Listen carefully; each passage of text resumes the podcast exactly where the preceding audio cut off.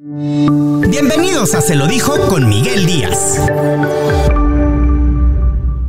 Estoy muy contento porque por primera vez se dejó entrevistar. Fíjense, es técnico en contabilidad o contador privado, como usted quiera decirlo, licenciado en ciencias de la comunicación con acentuación en periodismo. Eh, tiene un curso de periodismo de investigación y redacción en el Tecnológico de Monterrey, curso de conducción, curso de locución y curso de ballet folclórico y demás. Aparte es una persona inteligente, audaz, tiene un carácter fuerte, de repente es medio bipolar se puede decir, este está medio loco, pero eso sí es una gran persona, un corazón enorme tengo la fortuna de conocerlo muy bien y a mí en particular me cae muy bien porque me gustan mucho las personas honestas y es una persona honesta. A veces cosas que nos caigan gordas, pero yo siempre he preferido que nos digan las cosas en la cara a que después estén hablando a las espaldas. Entonces, hoy nos acompaña Miguel Díaz. ¿Cómo estás, Miguel? ¿Cómo te la has pasado? Cuéntame. Acabas de regresar de vacaciones. Híjole, qué bonita, qué bonita introducción. La verdad se ve que sí hiciste la tarea. ¿Sabes qué? Soy una persona que, esto no lo he dicho y lo voy a decir, me molesta mucho la gente idiota. Y me molesta mucho la gente, por así decirlo, estúpida. Y la gente inculta. No porque yo sea una persona muy culta, porque no lo soy. Hay cosas que no sé y que quiero aprender y que estoy en el proceso de aprenderlas. Pero siempre he creído que te debes de hacer de un círculo de amistades o de personas que te dejen algo. Siempre tenemos, eh, yo he tratado de rodearme de personas que me dejen algo, eh, ya sea espiritual o algo de aprendizaje. Y eso lo he tratado de hacer desde que era muy niño. Te cuento que yo aprendí a ser una persona adulta desde los cinco años. Este, entonces, yo lo único que tuve que, que hacer es aprender de las personas adultas, porque yo era una persona adulta a los cinco años. Y, y no me arrepiento de haber madurado tan chico porque creo que eso me dio la fuerza y el carácter que tengo ahora para estar en un medio como, en un medio como la televisión, en un medio como un periódico. Eso te va forjando un carácter. Y también he tenido personas a mi lado que me han apoyado muchísimo y eso nunca me voy a cansar de agradecerlo y también a Dios porque siempre me ha puesto en el lugar que, creo que debo de estar. Entonces, me encanta que, me encantan las personas como tú, que sepan hacer su trabajo y que lo, lo hagan dignamente y que lo hagan lo más eh, honesto posible. O como se debe hacer. Yo sé que muchas veces eh, la televisión es show y lo que tú gustes y mandes. Y hay situaciones personales que a veces a uno nos incomodan. Yo te quiero preguntar algo, ¿realmente te incomoda tu edad ¿O por qué nunca te gusta revelar tu edad? ¿O por qué no, no decir tengo tantos años? ¿Sabes qué creo? Siempre he creído que la edad es un número. Y no necesitas decir tengo 20, tengo 30 años, tengo 40 años para decir soy una persona madura o, o, o tener pocos años tampoco es sinónimo de inmadurez. Pero también es cierto que esas son de las poquitas cosas que ahorita tengo muy mías como privadas. No es que me incomode mi edad, porque si yo te digo que tengo 15 años, tengo 20, pues vas a decir, o sea, no me, no me cuadran los tiempos, porque si estás desde el 94 reporteando, ¿cómo que tienes 20 años? Si nada más de trayectoria tienes 28 cuándo empezaste a reportear o a qué horas. Entonces empezaste a reportear y si tienes un título universitario y si tienes otra carrera aparte del título universitario, puedes decir tú, pues no me cuadran los tiempos y las edades. No me incomoda mi edad. Y te lo puedo decir aquí abiertamente. Si tengo más de 30 y córrele y tengo menos de 50. Eso es un hecho. Estoy rasguñando. Estoy poco más allá del cuarto piso, pero todavía no rasguño el, quinto. Así es de que despreocúpense. Este, es lo que les voy a decir, pero no, no, no me incomoda mi edad, ¿sabes? Para nada. La edad es un número, aparte yo me siento y me veo bien y cada día trato de verme mejor. Me gusta hacer, eh, últimamente tenía, yo te voy a platicar algo. Desde niño he hecho ejercicio, soy nadador, luchador de grecorromano, en algún momento hice pesas, después por el trabajo este, lo dejé y soy de las personas que tienden a subir y bajar de peso, subir y bajar de peso. Entonces es algo que no me gusta. Este, estar muy arriba de mi peso. Y en ese entonces dejé de hacer ejercicio y sí sube mucho de peso y otra vez me apliqué. Entonces, este, trato de, de verme bien para que también eso te ayuda que, que los años como que no se te noten. ¿sabes? Y si tú ya tienes un poquito más de 30, pues tratas de cuidarte un poquito más, ¿no? Y de comer más sano y de llevar dentro de lo que cabe una dieta balanceada. Entonces, sí creo que siempre he querido ser como que muy el, el longevo de la televisión o el longevo de los medios, que piensen que soy el eterno niño, que no lo soy. Pero sí, por eso, por eso también guardo mucho el enigma de la edad. Es nada más por eso. Híjole, bueno, pues es que sí, también coincido contigo, pero bueno, pues ya es cuestión de cada uno los porqués no, no les gusta hablar de ciertos temas.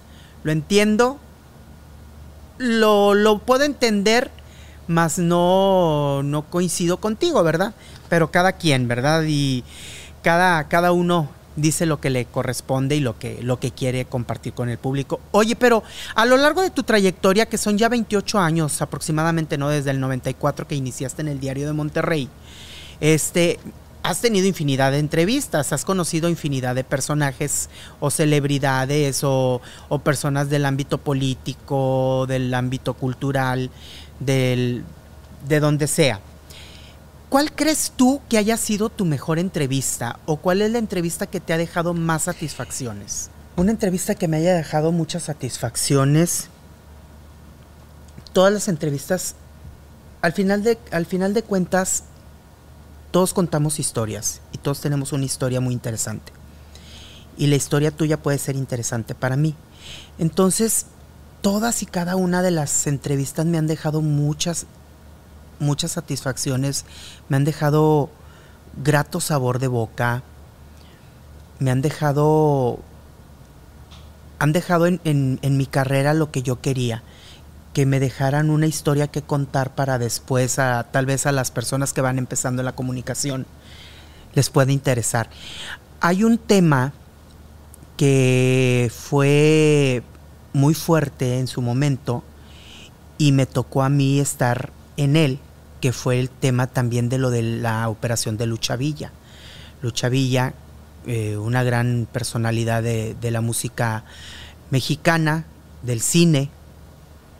Ella se operó aquí en Monterrey, se hizo una liposucción.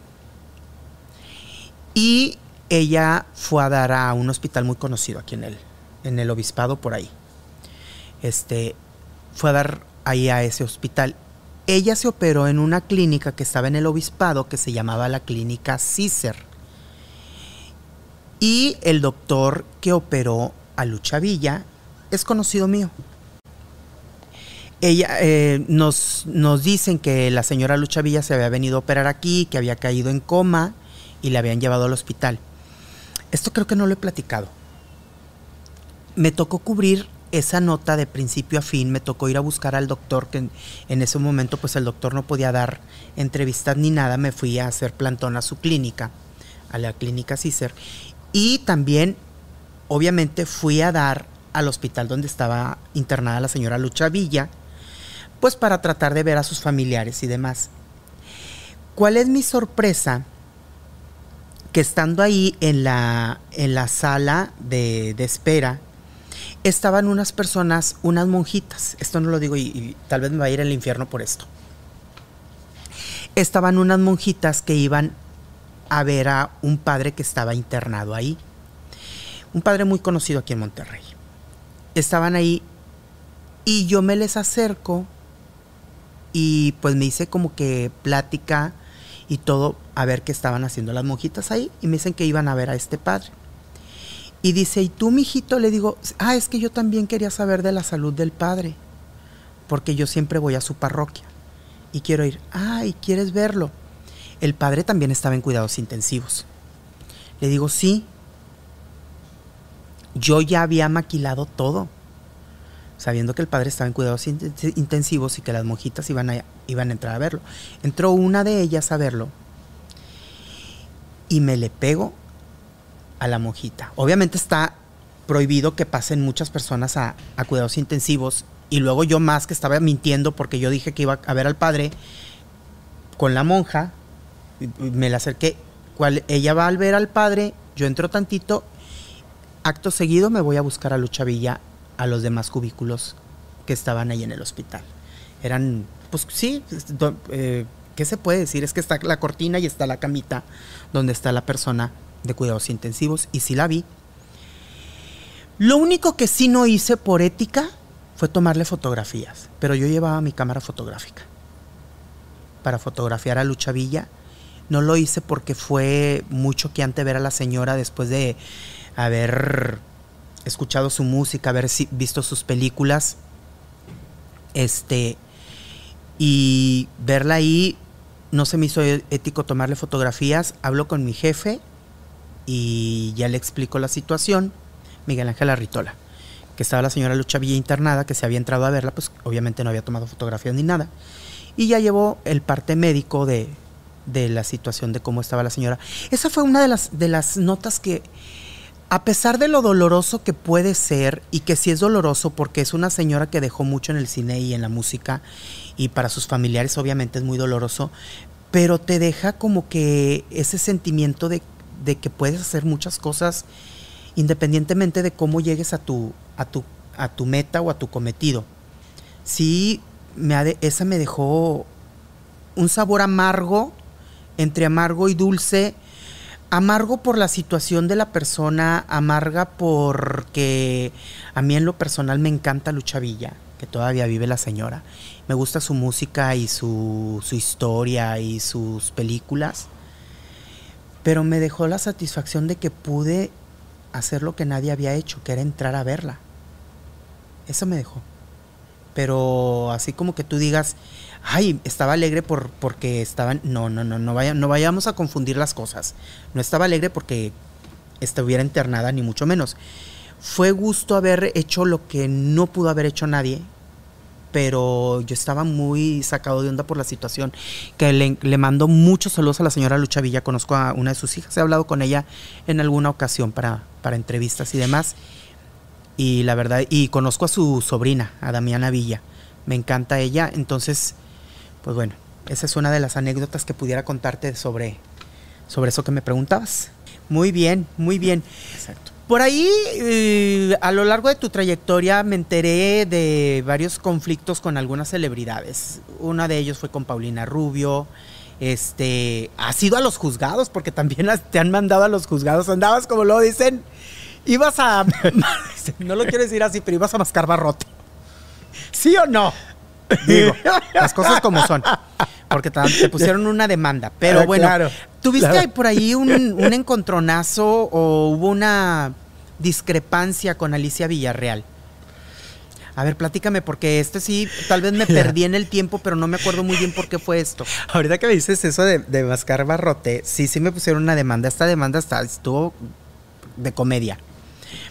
Yo doy una nota ya cuando se hace la, transición de que del periodismo y, y que tengo que hacer yo o dar a conocer al talento de multimedios con el chisme chisme, que por eso surge el chisme chisme, di una nota de una ex mujer de, del esposo de Julie Flores, de que estaba en The Stardust, que ahorita está en la casetera. Doy la nota y cuál es este la sorpresa de que como yo platiqué situaciones ahí poco personales de la manutención del, niño y demás, y dineros y esas cosas, pues la chava se ofendió y me mandó a los juzgados que por difamación y porque le había afectado psicológicamente y demás. Entonces, esa es la situación por la que fui a los juzgados y si hubo una demanda así. Pero ya cuando le decimos que, pues, para poderle hacer el, ¿cómo te diré? Poderle eh, dar lo que ella había gastado en sus terapias psicológicas, que nos diera las facturas y demás, ya no nos las pudo dar. Entonces ya se terminó ese asunto. Porque obviamente, pues no. O sea, porque se había dicho algo que era real con papeles y todo. Pero X o Y. O sea, de esas, de esas cosas que te van pasando por, la vida. Y fíjate, con, con Alicia Villarreal llevo una relación cordial, me llevo bien. Con ella el asunto estuvo así. Yo trabajaba para TV y novelas. Primero trabajé para Teleguía y luego para TV y novelas, ya trabajando en el Diario de Monterrey. Obviamente yo nunca he salido de la empresa. Yo empecé aquí y aquí sigo. Pero a la par hacía cosas con, con Teleguía y con después de que sale el director Gilberto Barrera de Teleguía que se va a TV y novelas, me jala para TV y novelas y trabajo para TV y novelas. Había el run run, digo run run, había el run run porque así fue y lo estoy diciendo con toda la honestidad posible había el rumor o el chisme de que en su momento Alicia Villarreal había andado con una persona. Este, no voy a decir nombres para evitarnos problemas, porque ese asunto ya fue hace muchos años, que había andado con una persona a la par con una relación que tenía, ¿verdad? Entonces, ¿cuál es mi sorpresa? Que yo tengo amigos, tengo amigos que eran músicos y me invitan a una reunión.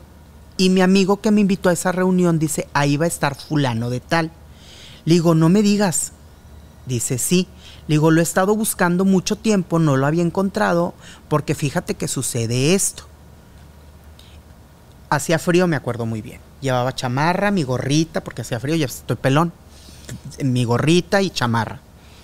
Ahí va a estar, digo, no, pues ahí lo voy a pepenar.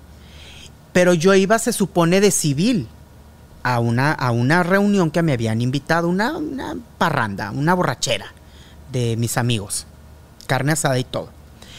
Pues sí, inteligentemente me guardó la... Se usaban las grabadoras esas digitales chiquitas, no sé si las conociste así. Imagino que sí, todo el tiempo reporteando. Porque aparte de las de cassette, que sí utilizaste las de cassette, no me digas que no. Porque hasta usaste las computadoras de disco de arranque. ¡Ay, qué bárbaro! Híjole, no me digas que no, bueno. La, la, la grabadorcita me la puse aquí. Me voy con este señor. Que, ay, no quiero decir el nombre, pero luego se me va a salir, no. No, no, no, no, no, no. Me llevo la grabadorcita aquí y le empiezo a preguntar todo el chisme. Prendo la grabadora y, ay, que en qué, ya en entrados en plática, ay, que sí, que fíjate que tú, que no sé qué, hoy andabas trabajando en, límite, no, pues que sí, que sí, te andabas trabajando y que no sé qué tanto rollo. Oye, cuéntame, oye, sí es cierto que sí andabas con, no, pues que sí, y que eh, lo que tú gustes y mandas. Ya me sueltas su verdad. Obviamente digo, ay, bueno, no, pues que sí, bueno, aquí voy a andar, le dije yo. Y pues él estaba platicando conmigo porque pues él era amigo de mi amigo y yo iba con mi amigo, entonces como que, ah, la confianza, ¿verdad? y me platicó todo el asunto de cómo había estado todo el chisme. Yo ya había grabado la entrevista, yo ya tenía mi nota. Yo me fui para ya, este, parar mi grabación y todo, ya me voy. Ah, me, me sordeo por allá y apago la grabadora y ya. Ya me guardé la grabadora y seguí la fiesta. La, la, la, la, la, la. Al día siguiente hablo con mi jefe de TV y novelas y le digo, ¿sabes que ya tengo la nota? Ya tengo la nota. Era diciembre. Por eso digo que hacía frío. ¿Qué fecha de diciembre fue la fiesta? No me acuerdo, porque tampoco la tengo así como que muy presente. Entonces le digo, ya tengo la nota, te la voy a mandar. Y le mandé la nota y me dice, no la voy a publicar ahorita. Era antes de, antes de Navidad y antes de Año Nuevo esa reunión donde yo hice la entrevista. Le digo, no la voy a, me dice, no la voy a publicar ahorita, la voy a publicar el primero de enero, para que sea la nota del año. Y le digo yo, bueno, pues tú sabes, pues es exclusiva mía, yo lo anduve buscando, ya lo encontré, ya tengo la entrevista. Pues ándale, que el primero de enero ya se hizo todo el borlote, se armó un, ¿lo puedo decir o no? Se armó un pedo, pero pedo de este vuelo. Y ahí me tenía yo con la cola entre las patas escondiéndome. Me escondí porque estaban los medios de comunicación queriéndome entrevistar, que a ver qué había pasado, que la entrevista, que no sé qué. Y yo pues dije, pues ¿qué digo? Y a mí me dijeron en la revista, no hables nada, no hables nada. Y después es, eh, Alicia dijo que iba a demandar y que no sé qué. Total, la demanda nunca se dio porque obviamente estaban las pruebas, no fue una nota inventada, como muchas veces suele suceder. Pero pero no es algo de lo que yo me sienta me sienta orgulloso ni me sienta gusto ni nada. Sí, porque igual aunque la nota no aunque la entrevista no fue inventada y la nota no fue inventada, yo no sé si la otra persona realmente haya dicho la verdad. Porque esa puede ser su verdad. Pero yo cómo sé si realmente si tuvieron algo que ver o no, porque pues a mí no me consta. Es lo que es lo que esa persona dijo en la entrevista.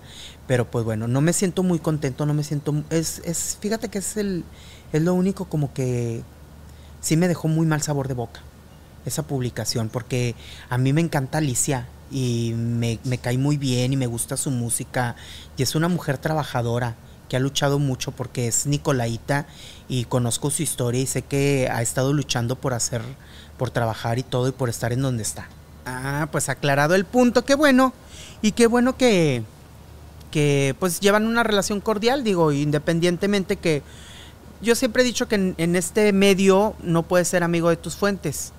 Y, y sí, así es. Entonces, qué bueno que tú también lo tienes bien claro, que no se puede hacer amigo de las fuentes porque después sacas notas que tal vez no nos gusten y me puedes venir a reclamar, ¿verdad? Oye, tienes 28 años, iniciaste en el diario de Monterrey, pero yo no entiendo o me perdí en qué momento llega Eloísa Guajardo a, tu vida o cómo fue esta situación, porque creo que por ahí hubo un problema con ella. ¿No te gusta hablar ya de eso? Pero pues bueno, todo el mundo nos encanta el chisme. Queremos saber qué fue lo que sucedió. Exactamente, a todo el mundo nos encanta el chisme, como, como bien dices. Fíjate, ahí te va. Yo empecé en el 94 en el diario de Monterrey. Obviamente el diario es lo que es hoy Milenio, se transformó a Milenio. Y he trabajado aquí toda mi vida en, en multimedios. Yo ya estaba en el periódico y del periódico el licenciado Juan Pablo Santillán me manda a hacer radio. Y este, estuve haciendo radio y demás. Eloísa todavía no estaba aquí. Eloísa estaba en el canal 28. Ella se la traen para acá o viene a pedir trabajo. No sé ni me interesa si la trajeron o, vino a pedir trabajo. Ya estaba aquí, entonces yo estaba haciendo periódico y estaba haciendo radio. Y demás. Entonces ella ya estaba aquí en televisión. Después, el, el ingeniero o el licenciado Juan Pablo Santillán me, me, topo con él y con el ingeniero Guillermo Franco. Me los topo en los pasillos. Y el, licenciado Juan Pablo Santillán le dice al ingeniero Franco pues que, le, que yo le podría funcionar para televisión. El ingeniero Guillermo Franco dice, sí, sí lo escucho en radio y me gusta y sí, y me pregunta a mí que si yo quisiera hacer televisión.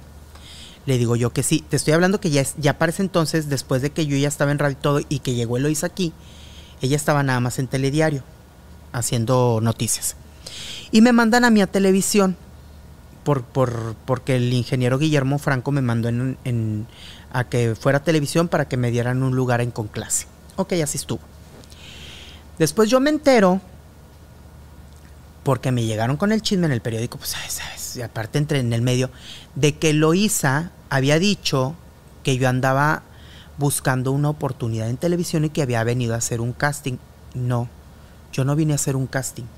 A mí el ingeniero Juan, el ingeniero, el licenciado Juan Pablo Santillán me presentó con el ingeniero Guillermo Franco y el ingeniero Guillermo Franco me mandó a televisión.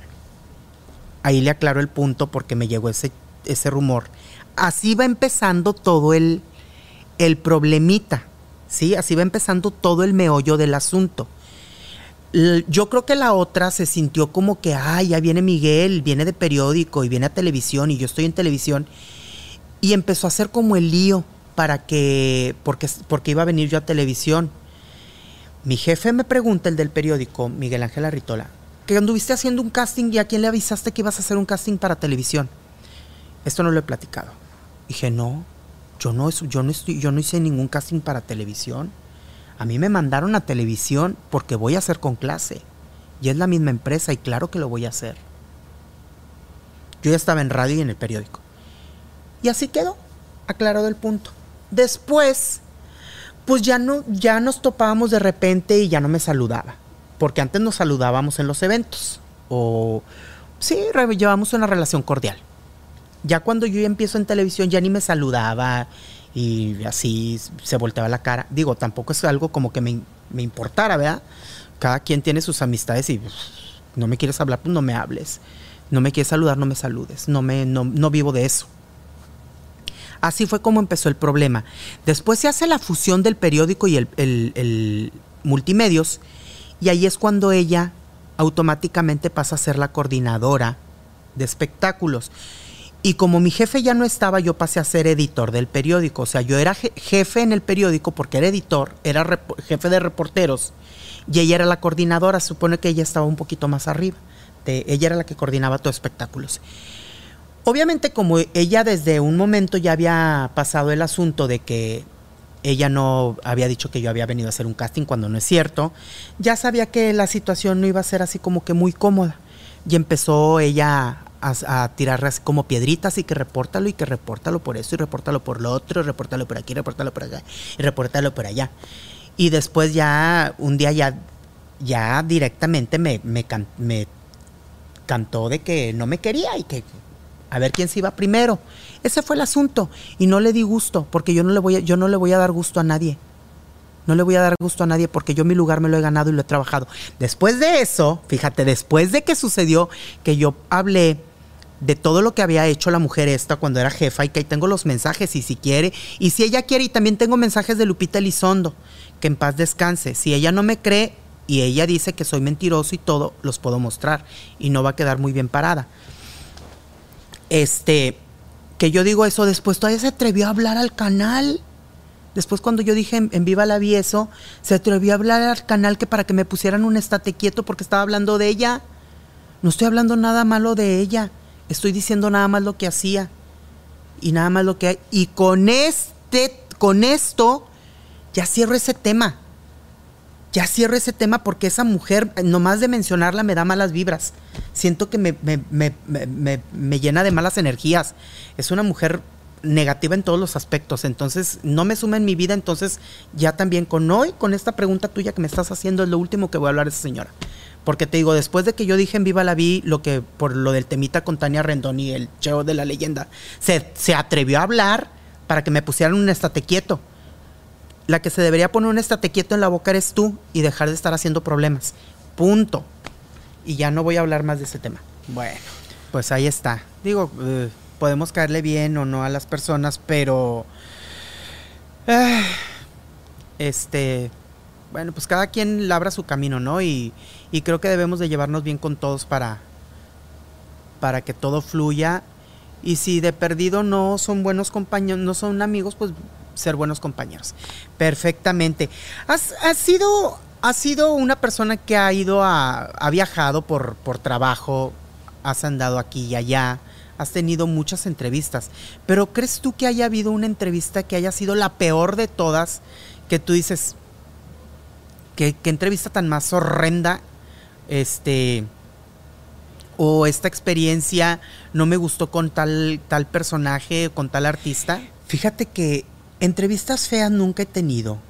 He tenido eh, personas difíciles de entrevistar, entre ellas Cecilia Suárez, que es una persona muy difícil de entrevistar, porque es una persona que le saca las palabras a tirabuzón.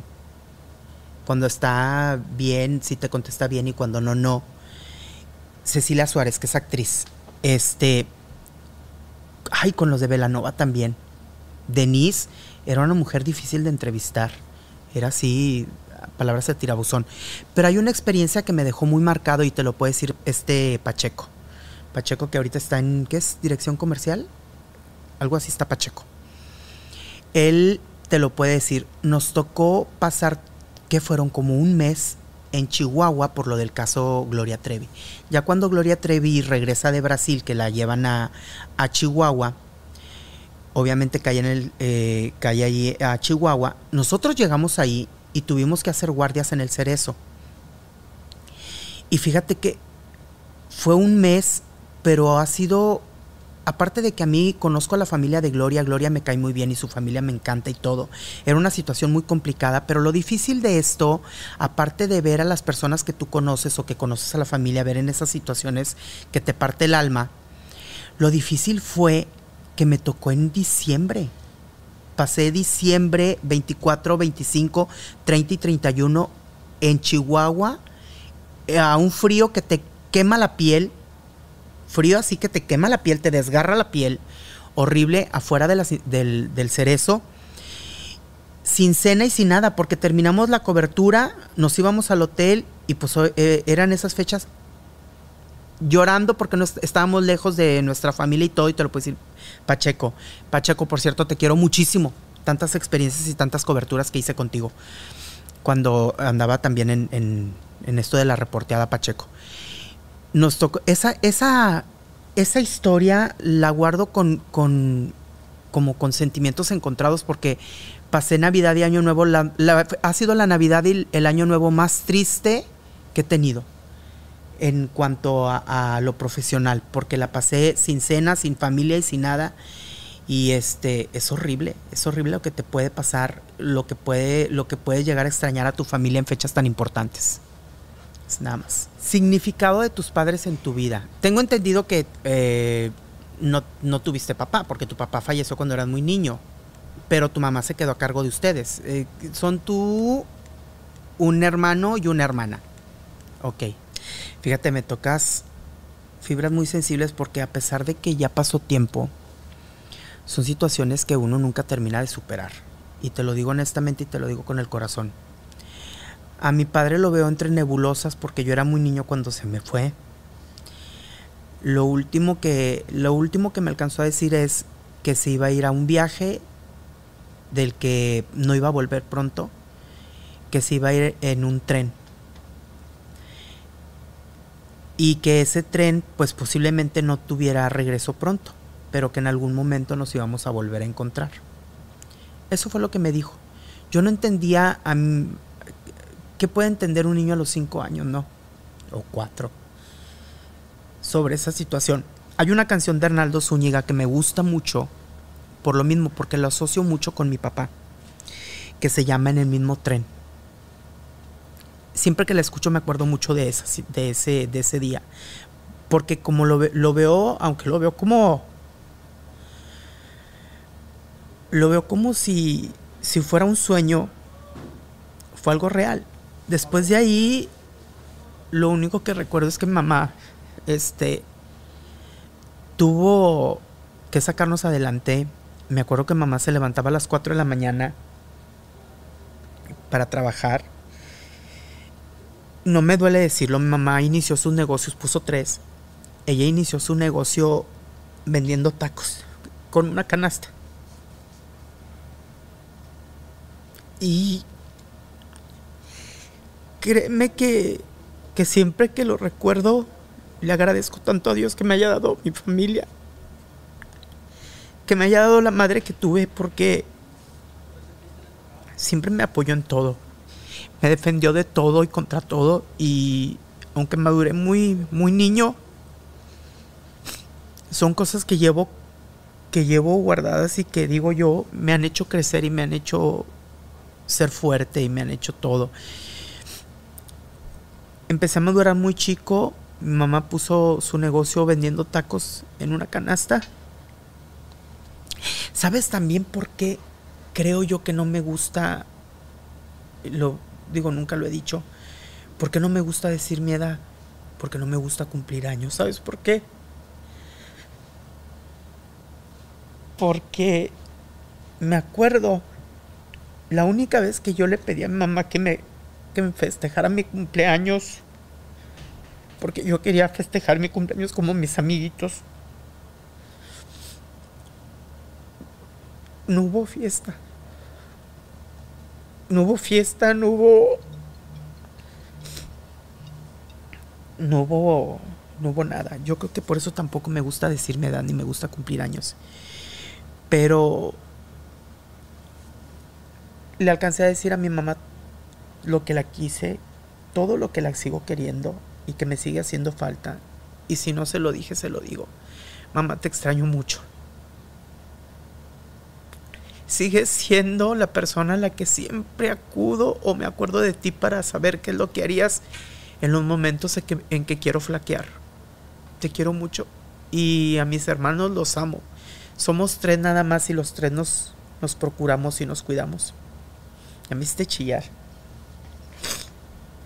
Ay, Dios. Te quiero mucho, mamá. Él es Miguel Díaz. Se lo dijo. Con Miguel Díaz. Nos escuchamos en la próxima. Esto fue Se lo dijo con Miguel Díaz.